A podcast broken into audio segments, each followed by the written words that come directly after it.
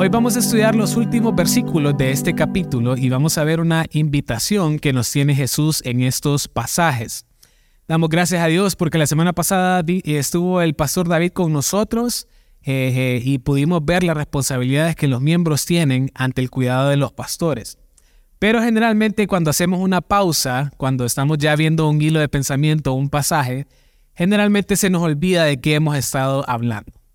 Esta semana eh, en uno de los grupos casa que asistí, yo les hice una pregunta acerca de lo que estábamos viendo en Mateo 11 y muchos se habían olvidado del todo, que es lo que dice el capítulo 11. No se preocupen, no voy a poner examen, pero es importante que nosotros entendamos el contexto de lo que estamos viendo aquí para que podamos verdaderamente entender esta increíble invitación que nos hace Jesús en estos versículos. Esta invitación aparece en el versículo 28 y este versículo es uno de los que posiblemente hayamos visto, estudiado, lo, hayamos visto un montón de veces y es algo que, que creemos, que ya conocemos y sabemos todo, pero lo importante y la meta de hoy es que podamos entender ciertos aspectos importantes alrededor de esta invitación de Jesús. Entonces, miren, vamos a, a, ver el versículo 28, Mateo 11, 28, que dice, venid a mí todos los que estáis trabajados y cargados, y yo os haré descansar. Y a lo largo del Nuevo Testamento Jesús hace invitaciones similares para referirse a la salvación que únicamente podemos encontrar en Él. Por ejemplo, miren lo que dice Juan capítulo 6, versículo 35. Jesús les dijo, Yo soy el pan de vida, el que a mí viene nunca tendrá hambre, y el que en mí cree no tendrá sed jamás. Uno más, Juan capítulo 7, versículo 37. En el último y gran día de la fiesta, Jesús se puso en pie y alzó la voz diciendo, Si alguno tiene sed, venga a mí y beba. Apocalipsis 3, que versículo 20 dice, He aquí estoy en la puerta y llamo, si alguno oye mi voz y abre la puerta, entraré a él y cenaré con él y él conmigo. En estos pasajes Jesús está haciendo la misma invitación, pero la ilustra de manera diferente para que nosotros podamos entender la importancia de venir a tener una relación con Él todas apuntan a poder tener la salvación únicamente a través de Cristo Jesús. Entonces miremos ahí, en Juan capítulo 6, esta eh, eh, invitación que nos hace Jesús es justo después de la alimentación de los cinco mil. Jesús utiliza el hambre de las personas, hambre física, para poder hablar del hambre espiritual que tienen que tener, que únicamente es saciada a través de Cristo Jesús. En Juan capítulo 7, dice ahí que Jesús estaba en el último día de la fiesta. Las fiestas en este tiempo duraban siete días. Imagínense tener una boda de siete días. Yo con una, una hora fue suficiente. Dos. Eh, posiblemente como era el séptimo día, ya no había más que tomar. Entonces Jesús utiliza la sed de las personas para poder hablar de la sed que solo puede ser saciada únicamente en Cristo Jesús. Y la tercera ilustración, en Apocalipsis, Jesús está hablando de la iglesia de la Odisea. Una iglesia que no era ni fría ni caliente, una iglesia que necesitaba arrepentimiento de sus obras. Jesús utiliza esta ilustración de la puerta y de la cena para que podamos hablar de la relación que tenemos con Él si le permitimos abrir la puerta de nuestro corazón para que Él esté con nosotros. Cada una de estas invitaciones utiliza estas diferentes ilustraciones para que entendamos la condición del hombre que puede venir a Cristo Jesús. En la primera, alguien hambriento. En la segunda, alguien sediento. Y en la tercera, alguien que Jesús está tocando la puerta del corazón de esta persona. Ahora, cuando nosotros estábamos viendo el versículo 28, cuando Jesús invita a los trabajados y cargados a venir a Él, ¿de quién está hablando? Cuando Jesús nos habla de encontrar descanso en Él, de quién nos está hablando. Y muchas veces utilizamos este pasaje para hablar de agotamiento físico, de nuestro trabajo y del día a día. Pero la verdad espiritual que nos habla Jesús en estos versículos es mucho más amplio y profundo de un simple cansancio y un agotamiento físico. Entonces comencemos por definir lo que significa la palabra descanso. En un diccionario encontré que descanso significa parar de hacer nuestras labores, detenerse de hacer una acción. De manera literal en el original o en el griego, nosotros podemos ver que eh, eh, esta palabra significa reposo, nueva vida, nuevas fuerzas, aliento, ánimo. Y eso es lo que nos está hablando Jesús ahí. Esta palabra se utiliza mucho en el Antiguo Testamento y en el Nuevo como sinónimo de la salvación que encontramos en Cristo Jesús. La salvación que encontramos al comenzar a tener una relación con Él. Pero había un problema, que cuando Jesús menciona estas palabras, los escribas y los fariseos también ofrecían el reposo del Señor, ofrecían el reposo de Dios. Pero ellos decían que la manera como podían alcanzar la salvación era a través de hacer las obras de la ley, de hacer tradiciones, de hacer ritos que ellos ni ellos mismos lo podían cumplir. Cuando Jesús nos habla de encontrar descanso y reposo, nos habla de que nuestros esfuerzos, nuestra religiosidad, nuestro legalismo es insuficiente para llegar a Él. Que rindamos todas esas cosas para poder tener una relación con Cristo que entendamos que el único que puede dar verdadero reposo y descanso es Él a través de la gracia de Dios por su sacrificio de su Hijo Jesucristo. Ahí es donde hay verdadero descanso. Hoy vamos a estudiar cuatro elementos de la invitación, de esta invitación de Jesús para que nosotros podamos entender y encontrar descanso en Él. ¿Quiénes de ustedes vienen hoy trabajados y cargados? Este mensaje es para ustedes. Vamos a orar. Padre Celestial, te alabamos y te damos gracias por tu palabra, Señor. Gracias también por esa salvación que solo podemos encontrar en ti, porque somos completamente inmerecedores. Oro que abras nuestra mente y nuestro corazón para tu palabra en esta mañana, para que juntos podamos disfrutar de ella, Señor, para que podamos encontrar ese descanso en ti, aquellos que no lo han hallado, Señor. Y si alguien que necesita conocerte hoy, que pueda abrir su corazón, Padre. Todo eso te lo pedimos en el nombre de Jesús. Amén. Entonces vamos al versículo 25 y vamos a comenzar por ahí. Dice, en aquel tiempo, respondiendo Jesús dijo, Te alabo Padre, Señor del cielo y de la tierra, porque escondiste estas cosas de los sabios y de los entendidos, y las revelaste a los niños. Sí, Padre, porque así te agradó. Y Mateo comienza este pasaje diciendo, en este tiempo. ¿Y de qué tiempo nos habla Mateo? Y si nosotros estudiamos un poco la cronología del, Evangelio según Mateo y la cronología del Evangelio eh, según Lucas, vamos a ver de que eh, estos versículos vienen justo después de dos cosas que pasan en diferente tiempo. Pero la verdad es que en la temática de lo que hablan estos dos evangelios es la misma. Jesús ya se estaba acercando al final de su ministerio en Galilea. Él ya había demostrado que él era el Mesías que había de venir.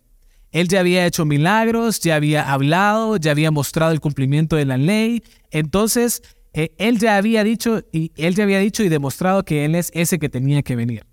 Pero a pesar de eso, muchas personas todavía dudaban. Al punto de que si ustedes ven los primeros versículos del, del, del capítulo 11, vemos que Juan el Bautista, que estaba en la cárcel, manda a dos de sus discípulos a preguntar si verdaderamente él era el que había de venir. Y Jesús la única respuesta que hizo fue, aquí está, miren, estos son los milagros. Los milagros que en el Antiguo Testamento y las promesas decían que solo se podían cumplir a través del Mesías. Y después de esto, Jesús avala el ministerio de Juan porque esto también avalaba el mensaje de quién era Jesús. Y aquí es donde Jesús utiliza la oportunidad para hablar de la indiferencia y de la crítica de las personas hacia Juan y Jesús. El problema no era el mensajero, el problema no era Juan y Jesús, el problema era que ellos rechazaban el mensaje del Evangelio. Esa era la crítica por las cuales ellos tenían hacia ellos. Y los versículos justo antes de este pasaje, en Mateo, 25, en Mateo 11, 25, habla acerca de la, el juicio que venía sobre las ciudades de Galilea que no quisieron creer en Jesús. En Lucas capítulo 10 se utiliza este mismo pasaje. Pero ese mismo pasaje ocurre después de que los 70 discípulos que Jesús había enviado regresan y dan buenas noticias de gozo a Jesús por todas las personas que habían escuchado el mensaje y por los milagros que ellos pudieron hacer. Miren qué interesante eso, porque uno habla de juicio y otro habla de gozo. ¿Cuál de los dos nos da la pauta para estos versículos entonces? Vamos a leer el versículo 25 otra vez porque hay algo importante que entender ahí. Versículo 25 dice, en aquel tiempo, respondiendo Jesús dijo, Te alabo, Padre, Señor del cielo y de la tierra, porque escondiste estas cosas de los sabios y de los entendidos y le revelaste a los niños. ¿Qué está haciendo Jesús? Alabando al Padre, alabando al Señor del cielo y de la tierra. Y miren qué interesante esto que, que está ocurriendo aquí. Porque Jesús alaba al Padre en Mateo luego después de que Él emite juicio sobre las ciudades. Y en Lucas alaba al Padre después de que habían noticias de gozo. ¿Cuál de las dos entonces es la que nos da la pauta para estos versículos? ¿Alabamos a Dios por su justicia o alabamos a Dios por, por la misericordia de la salvación? Ambas, porque ambas son verdad. Alabamos a Dios por su salvación, pero también alabamos a Dios por su justicia. Esa es la realidad del Evangelio de Cristo. Unos se van a salvar y habrá mucho gozo en los cielos porque tuvieron la oportunidad de rendir sus vidas por la gracia del Señor, pero otros van a tropezar en el mensaje del Evangelio y sufrirán una condenación eterna porque rechazaron el mensaje de la salvación. Miren qué dice Juan 3:36, que lo leyó nuestro hermano Alfredo al principio. Dice, el que cree en el Hijo tiene vida eterna. Pero el que rehúsa creer en el Hijo no verá la vida, sino que la ira de Dios está sobre él. Así es. una de dos respuestas. Una para salvación y otra para condenación. Entonces, a pesar de que los discípulos saben traen, que traen de los 70 discípulos que regresan a Jesús, que traen buenas noticias hacia Él, la verdad es que cuando crucificaron a Jesús, toda la nación de Israel le dio la espalda a Él. Eso lo sabía Jesús. Él sabía que estas personas le iban a condenar. Él sabía que el juicio y la justicia que iba a venir sobre ellos también. Esto nos hace entender que en todo momento podemos alabar a Dios.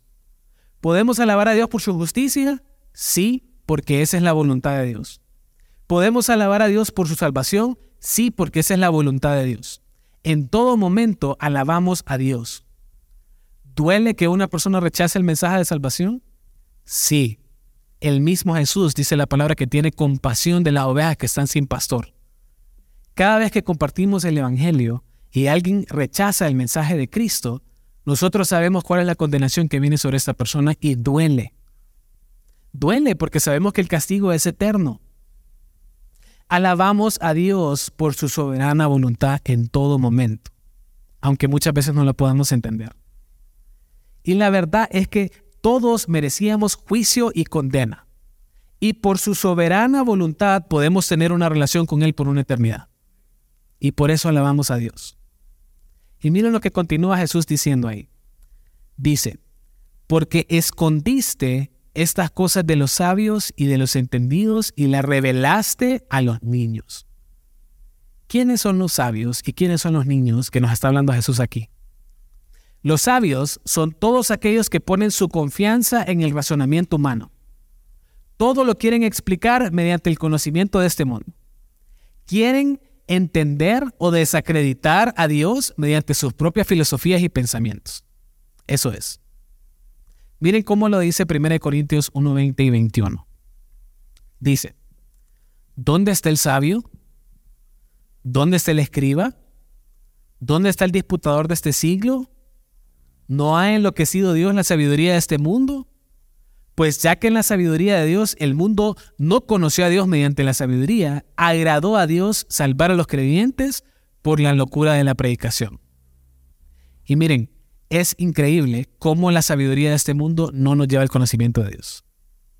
Hay un apologista eh, norteamericano que utiliza la misma ciencia humana para explicar la grandeza de Dios. Comienza hablando acerca de la grandeza del universo porque si nosotros vemos y entendemos la grandeza de lo grande que es toda la creación, podríamos saber que es imposible que todo lo que está alrededor de nosotros sea por pura casualidad. Y si nosotros viéramos hasta la partícula más pequeña de nuestro cuerpo, es imposible que nosotros podamos razonar que nuestro cuerpo perfecto no es un diseño divino. Y aún así, la sabiduría de este mundo ha envanecido el pensamiento de los hombres para desacreditar la existencia y la salvación que únicamente provienen de Dios. Miren cómo lo dice Dios en Salmo 14, del 1 al 3. Dice, dice el necio en su corazón, no hay Dios. Se han corrompido. Hacen obras abominables. No hay quien haga el bien. Jehová miró desde los cielos sobre los hijos de los hombres para ver si había algún entendido que buscara a Dios. Todos se desviaron, a una se han corrompido, no hay quien haga lo bueno, no hay ni siquiera uno. Miró Dios, tal vez hay alguien que entienda. Y no había ninguno porque la sabiduría de este mundo solo lleva a las personas a negar a Dios. No hay uno entendido porque la verdadera sabiduría solo se encuentra en Dios. Y miren qué interesante lo que dice ese versículo 25. Estas cosas están escondidas de los sabios, pero Dios se las reveló a los niños. La palabra en el original, la palabra niño, en el original se traduce como infante. Algunos la traducen como un bebé lactante. ¿Qué capacidad tiene un bebé lactante? Ninguna. Los que son más entienden más, creo yo. Ninguna. No pueden hacer nada. ¿Qué pasa si se deja al bebé lactante desatendido? Se muere. En 1 Corintios 13, 11, eh, eh, eh, Dios utiliza esta misma palabra para referirse a los niños que todavía no hablan. En Efesios 4:14 se refiere a los niños que son completamente indefensos. Entonces todo se resume a que este niño que está hablando Jesús aquí es un niño que tiene total dependencia de su mamá. Si no se atiende, se muere. Entonces, ¿quiénes son aquellos a los que Jesús le hace esta invitación? A los dependientes, a los humildes, no está hablando literalmente de los niños lactantes, sino que está hablando de un estado o una condición de hombres que han reconocido que por sí mismos no pueden hacer nada. Los que saben que no tienen la capacidad de aferrarse a los recursos de este mundo para alcanzar la salvación. Los que no dependen de su propio razonamiento, sino que se dan cuenta de que solo en Dios hay perdón de pecados. Los que han muerto a sí mismos para entregarse a los pies del Señor, a ellos se reveló el Señor. Eso es lo que nos está diciendo este versículo. Y miren cómo lo dice el versículo 26 también. Sí, Padre, porque así te agradó. Esta es la voluntad de Dios. Esta es la voluntad del Señor.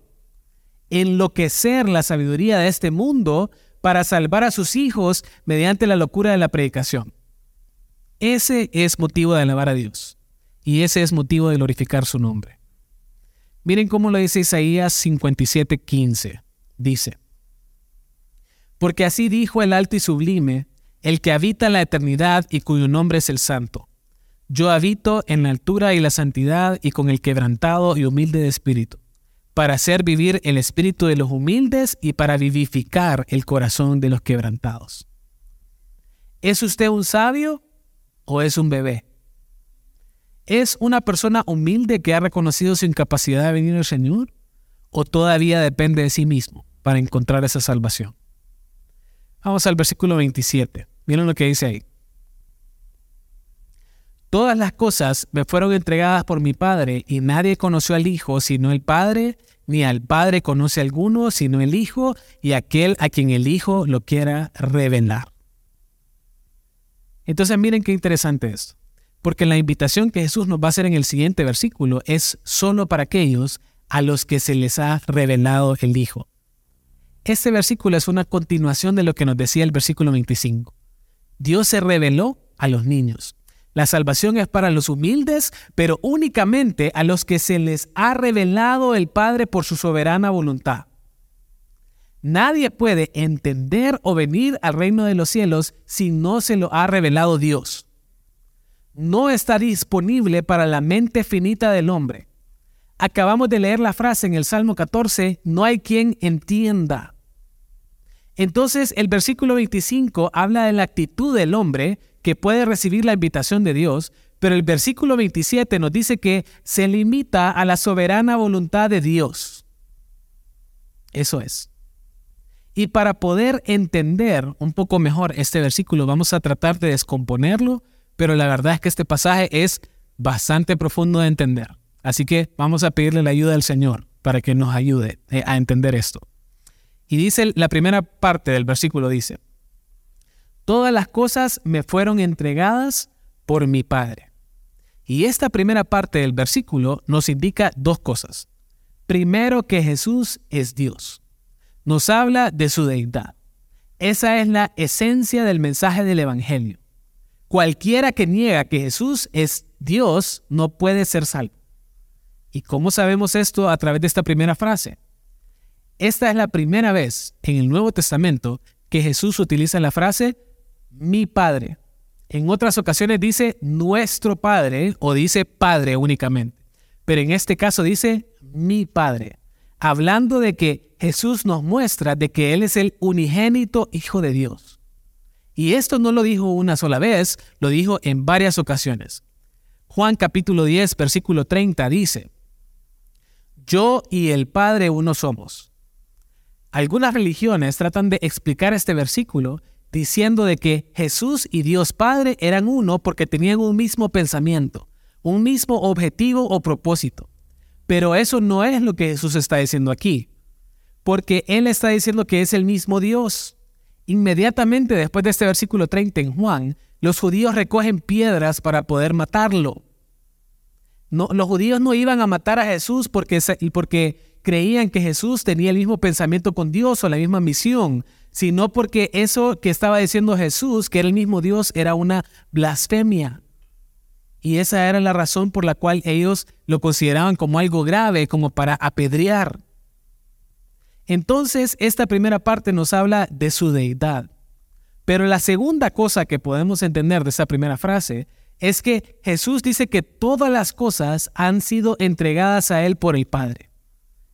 En otro pasaje podemos ver esto mismo que Jesús nos está diciendo.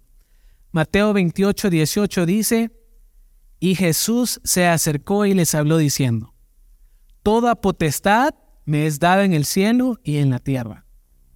¿Qué está diciendo Jesús aquí? Él tiene toda autoridad. La autoridad sobre todas las cosas.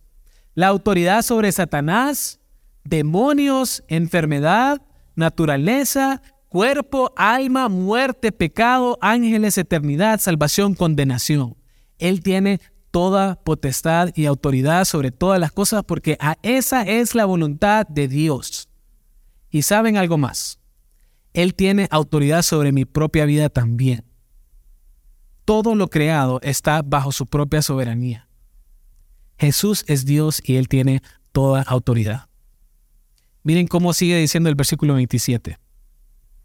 Y nadie conoce al Hijo sino el Padre, ni al Padre conoce a alguno sino el Hijo. Esto parece que es como un juego de palabras. Pero ¿quién puede conocer al Padre? Nadie, dice este pasaje nadie. Porque en nuestra propia mente es imposible. Pero sí podemos ver que quien conoce al Padre es el Hijo. Y la razón es bien sencilla, porque solo Dios puede entender a Dios. El conocimiento completo de quién es Él está limitado en su Trinidad, en el Padre, el Hijo y el Espíritu Santo. Nosotros entendemos quién es Dios hasta donde nuestra mente limitada lo permita y hasta donde Él mismo se nos ha dado a conocer. Y por eso miren la última parte del versículo 27. Y aquel a quien el Hijo lo quiera revelar. Nuevamente la pregunta, ¿quién puede conocer a Dios? A quien el Hijo se lo ha querido revelar. Miren qué interesante eso. Tenemos a un niño lactante, indefenso, que no puede hacer absolutamente nada, que no entiende nada, que no puede hacer nada. Y a esta persona en esa condición es a quien Dios ha decidido revelarse por su soberana voluntad. Y esto demuestra nuevamente la autoridad que Jesús tiene sobre todas las cosas hasta de que hasta de hasta donde yo hasta del conocimiento que yo tenga de Dios. Hasta de eso tiene soberana autoridad. Martín Lutero dice, aquí se dijo, aquí se derrumba todo mérito, todo poder y habilidad en la razón, o el libre albedrío con el que sueñan los hombres. Todo esto no cuenta ante Dios. Cristo debe darlo y hacerlo todo. Y miren cómo lo dice Juan 1.18. A Dios nadie le vio jamás. El unigénito Hijo que está en el seno del Padre, Él le ha dado a conocer. No podemos ver a Dios. Todo el misterio de quién es Dios se encierra en su Hijo Jesucristo. La salvación es únicamente por la revelación del Hijo hacia nosotros. Por nuestra propia cuenta no podemos tener un conocimiento genuino de quién es Dios. ¿Conocemos a Jesús? ¿Tenemos una relación con Él? ¿Entendemos lo dependientes que somos de Dios para conocerle? Y miren, a este punto ustedes me pueden decir, José, no he entendido nada de lo que estás hablando. Está bien. Miren lo que dice el versículo 28 porque esto creo que nos va a abrir nuestra mente más de esta invitación de Jesús. Dice el versículo 28. Venid a mí todos los que estáis trabajados y cargados, y yo os haré descansar. Qué increíble invitación de Jesús. ¿Quiénes son los trabajados y cargados? El verbo trabajado está en tiempo presente. A mí me gusta mucho la gramática. Y el, verbo eh, cargado está en tiempo pasado. Y esto es importante para que entendamos qué es lo que nos está hablando Jesús aquí.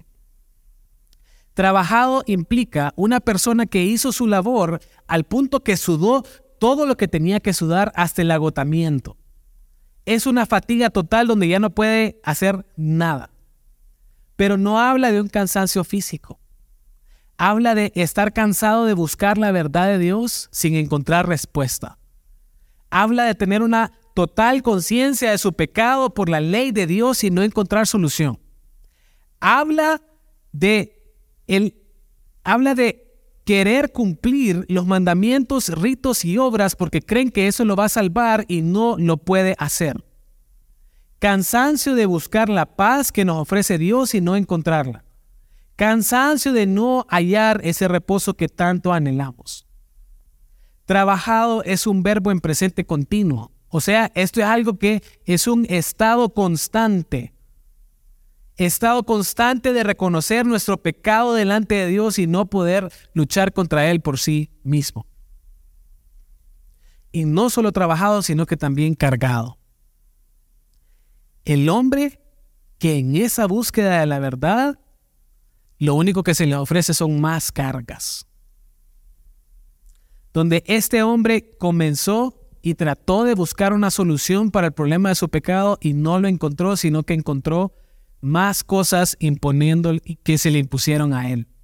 Como cuando andamos una mochila en, nuestra espalda que ya no, ya no soportamos y todavía se nos dan más cosas para poder cargar. El hombre que en esa búsqueda de la verdad, el reposo de paz, se le ha impuesto peso que no puede cargar. Así es. ¿Y cuál era el problema en este tiempo? Que venía una persona que decía, bueno, reconozco que a través de la ley soy pecador, que merezco una condena, y venían ante los rabís y los maestros y solo, y solo les decían, no se preocupe, siga esforzándose, siga haciendo obras, siga haciendo ritos, siga tratando de luchar con el pecado por sí mismo. Y añadido a eso, agregue las tradiciones que nosotros hemos hecho que están fuera de la palabra de Dios. Miren lo que dice Hechos 15:10. Ahora pues, ¿por qué tentáis a Dios poniendo sobre la cerviz de los discípulos un yugo que ni nuestros padres ni nosotros hemos podido llevar? Eso hacían los fariseos, hagan más, más cosas y así van a encontrar reposo. Y muchas veces nosotros somos igual, imponiendo cargas a las personas para que puedan alcanzar la salvación, aún sabiendo de que la salvación es solo por la gracia de Cristo Jesús, solo por la relación que nosotros tenemos con Él por su misericordia. Y aquí viene la parte emocionante. En esa condición de trabajado y cargado, en esa condición donde nosotros hemos reconocido el peso del pecado sobre nuestras vidas, donde entendemos la condición y la, y la condenación que tenemos por la ley de Dios, cuando entendemos de que es imposible vivir una vida moral suficiente para alcanzar esa salvación de Dios, es donde Jesús dice, vengan a mí. Dejen esa carga que están llevando y yo los haré descansar. ¿Saben cómo se llama eso? Arrepentimiento. Arrepentimiento. Donde estamos caminando hacia allá con la mochila llena de cargas y de pesos y reconociendo que no podemos más y Jesús dice, venid a mí, dejen esa mochila tirada y vengan a mí. Eso es lo que nos dice Jesús. Miren cómo lo dice Hechos 5:31. A este Dios ha exaltado con su diestra por príncipe y salvador para dar a Israel arrepentimiento y perdón de pecados. A eso vino Jesús a la tierra por nosotros. Él vino para que encontremos descanso en Él, para que encontremos el verdadero reposo en Él, para que tengamos arrepentimiento y perdón de pecados. Pero ¿cómo se logra esto? ¿Cómo puedo venir a Jesús? Efesios 2, 8 y 9 dice, porque por gracia sois salvos por medio de la fe, y esto no de vosotros, pues es don de Dios, no por obras, para que nada se lo ríe. No por obras. No dejen esas obras botadas. Dejen esas cargas que tantos creen que los van a llevar a la salvación. La salvación es únicamente por su gracia, por medio de la fe dado por Dios. Únicamente creyendo en Él y depositando toda nuestra confianza de salvación en Cristo Jesús. Hechos 10:43 dice, De este dan testimonio todos los profetas, que todos los que en Él creyeren recibirán perdón de pecados por su nombre. ¿Qué es lo que debo creer entonces? ¿Qué es lo que debo creer? ¿En dónde debo depositar toda mi confianza para venir a Jesús?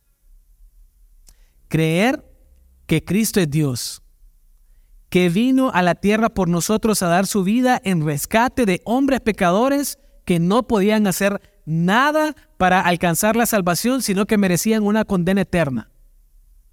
Creer que por mi propia cuenta jamás voy a poder alcanzar la salvación porque no se puede lograr por obras. Creer que Él murió en una cruz para pagar nuestra condena y que resucitó al tercer día para que nosotros pudiéramos ver al Rey de Reyes vencer sobre la muerte y el pecado, para que nuestra fe no sea vana porque adoramos un Dios vivo. Creer que no es por mi propia sabiduría, sino por la soberana voluntad de Dios que Él se me ha revelado a mí y se ha revelado un hombre que está cargado y trabajado, que no puede soportar el peso del pecado sobre su vida y que se arrepiente depositando todas sus cargas en Cristo para tener una relación con Él por la eternidad. ¿Creen esto? ¿Están trabajados y cargados? ¿Han encontrado el reposo que nos ofrece Jesús? ¿Hay arrepentimiento en sus vidas? Y qué bonito que el mensaje terminara aquí. Pero faltan dos versículos todavía. Y miren lo que dice el versículo 29 y 30. Llevad mi yugo sobre vosotros y aprended de mí, que soy manso y humilde de corazón y hallaréis descanso para vuestras almas, porque mi yugo es fácil y ligera mi carga. El yugo que está hablando Jesús aquí es el yugo que los bueyes tenían que llevar para que puedan ser dirigidos por una carreta que llevaba un arado que preparaba la tierra para la siembra y para la lluvia. Eran hechos de madera y generalmente eran pesados. Jesús conocía muy bien los yugos porque él era carpintero. Llegaban los bueyes a la carpintería, se medían sus espaldas y se hacían en las dimensiones exactas porque tenía que ajustarse lo suficiente para que el animal no se lastime. El yugo representaba para el buey su misión hacia la persona que llevaba la carreta. Una vez puesto, él tenía que seguir órdenes y ser dirigidos para poder arar pie en la tierra o para jalar cualquier cosa que tenía que, que llevar. Llevar su yugo, en lo que nos está hablando este versículo, significa someterme a Jesús, rendirme a Él para que Él sea el Señor de mi vida, si yo quiero venir a Jesús, debo estar dispuesto a estar bajo su yugo. Para los judíos esto tenía otra connotación también. Cuando llegaban al punto de ser rabís, que generalmente eran los 30 años que ya eran maestros, y ellos tomaban discípulos, eso significaba que el discípulo estaba bajo el yugo de su maestro. Eso es lo que significaba, que estaba bajo su instrucción, que se tenía que someter a sus mandamientos. Y entonces a eso que Jesús nos pide, también nos lo muestra cómo lo podemos hacer, porque dice el pasaje, aprended de mí. Miren mi ejemplo. Miren cómo pueden obedecer los mandamientos del Señor. Mírenme a mí cómo pueden cumplir la palabra de Dios. Y saben, por estas cosas nosotros hacemos tanto énfasis en Romanos 10, 9 y 10. Hasta aparece en su boletines siempre. Dice que si confesares con tu boca que Jesús es el Señor y creyeres en tu corazón que Dios le levantó de los muertos, serás salvo. Porque con el corazón se cree para justicia, pero con la boca se confiesa para salvación. Confesar a Jesús como Señor implica todo lo que estamos hablando. Someternos bajo su yugo para seguir su instrucción y vivir conforme a su voluntad. No se trata solo con decir que soy cristiano, no se trata solo con hacer una oración, habla de que toda mi vida hable de que estoy bajo el yugo o el gobierno de Cristo. De que ya no vivo bajo mi propia voluntad, sino que vivo bajo la voluntad de Él. Y aquí es donde tenemos que hablar nuevamente de arrepentimiento. Porque si no estamos bajo el yugo de Jesús, estamos bajo el yugo del pecado. Estamos bajo la esclavitud del pecado. Completamente bajo su control. ¿Qué significa esto? Me arrepiento de mis pecados para ya no estar bajo el yugo de la esclavitud del pecado, sino que voluntariamente me someto al señorío de Cristo únicamente por su voluntad. Y hay una gran diferencia entre un yugo y el otro. Porque el yugo de la esclavitud del pecado me lleva a una condena eterna. El yugo de Cristo me lleva a encontrar descanso para mi alma. El yugo del pecado me destruye. El yugo de Cristo me lleva a tener paz por una eternidad. ¿Y cómo es el yugo de Cristo? Fácil y ligero, porque Él es manso y humilde de corazón. Jesús no es como los fariseos o los escribas que querían oprimir al pueblo, no. Miren cómo lo menciona Pablo en Corintios. Según de Corintios 10.1 dice, Yo Pablo os ruego por la mansedumbre y ternura de Cristo. Cristo es manso y tierno para con nosotros. No es un dictador tirano que nos quiere oprimir y para que estemos bajo su esclavitud, no. Porque lo que Él quiere darnos es descanso, reposo y paz con Dios por una eternidad. Y algo súper interesante de esta ilustración que nos hace Jesús aquí, del yugo, es porque yo les mencioné que el yugo se colocaba sobre el buey para jalar la carreta que tenía que ser controlado por una persona, porque si no, el buey se podía ir para un lado o para el otro. Tenía que seguir en línea recta para hacer los surcos bien. Pero saben, generalmente los yugos de los bueyes eran en pareja. ¿Quién nos acompaña entonces a poder a poder sostener el yugo? Jesús mismo. Porque por mis fuerzas es imposible jamás me voy a someter a Él si no lo hago en Él mismo. Jamás voy a poder cumplir sus instrucciones, sus mandatos, sus ordenanzas en mis propias fuerzas. Él es el que dirige la carreta, pero Él también es quien sostiene el yugo porque Él es el quien hace la obra a través de mí. Por eso su yugo es fácil y ligera su carga. Él es quien me guía y me sostiene. ¿Cuál es el yugo que estoy cargando entonces? ¿Cuál? ¿Nos hemos despojado del yugo del pecado? ¿Estamos llevando el yugo de Cristo? ¿Es Cristo el Señor de nuestras vidas? Venid a mí es la invitación que nos hace Jesús en este pasaje. Jesús está hablando a una multitud de personas. La invitación es para que las escuchen todos. Pero ¿quiénes van a responder a esta invitación? Los humildes que han reconocido que por sus propios méritos, pensamientos y sabiduría del mundo no van a alcanzar la salvación? ¿Los que han sido revelados por Dios para aquellos a quienes Dios le ha dado la oportunidad de conocerle a través del mensaje del Evangelio? ¿Para los trabajados y cargados, aquellos que han reconocido que no pueden con el peso del pecado en sus vidas y que han encontrado que la única solución es Cristo Jesús? únicamente por gracia, por la obra que Él hizo en la cruz por nosotros, y para los que se someten aquellos que están dispuestos a vivir bajo el señorío de Cristo. ¿Quiénes están trabajados y cargados? ¿Quiénes están dispuestos a venir a Cristo el día de hoy? ¿Quiénes están listos para comenzar a disfrutar el reposo que nos ofrece Él? Y saben, esta misma invitación está en el Antiguo Testamento, la misma. Es, Dios hablaba con el pueblo de Israel y le dijo, aquí está el reposo. Miren lo que dice Jeremías 6:16 para ver cómo respondió el pueblo de Israel. Dice, así dijo Jehová, paraos en los caminos y mirad y preguntad por las sendas antiguas cuál sea el buen camino y andad por él y hallaréis descanso para vuestra alma. Mas dijeron, no andaremos. Venid a mí, dijo Jehová, y hallaréis descanso. Y ellos dijeron, no, no lo haremos, no queremos. No queremos ese descanso que nos ofrece.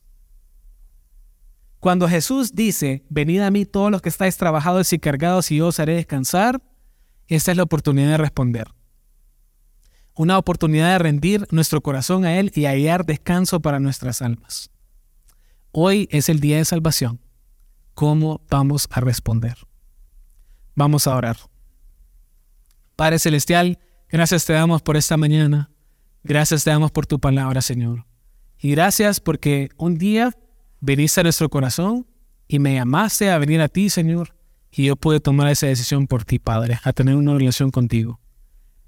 Oro, Señor, si hay alguien aquí que todavía no, no ha encontrado salvación en ti, que todavía está trabajado y cargado, Señor, que pueda hoy rendir su vida a ti, Padre. Que haya arrepentimiento en su vida, que se despoje de sus cargas para venir a ti, Señor que pueda encontrar esa paz y ese verdadero descanso que tú ofreces, Señor. Gracias te damos por tu palabra y por tu salvación. En el nombre de Jesús. Amén.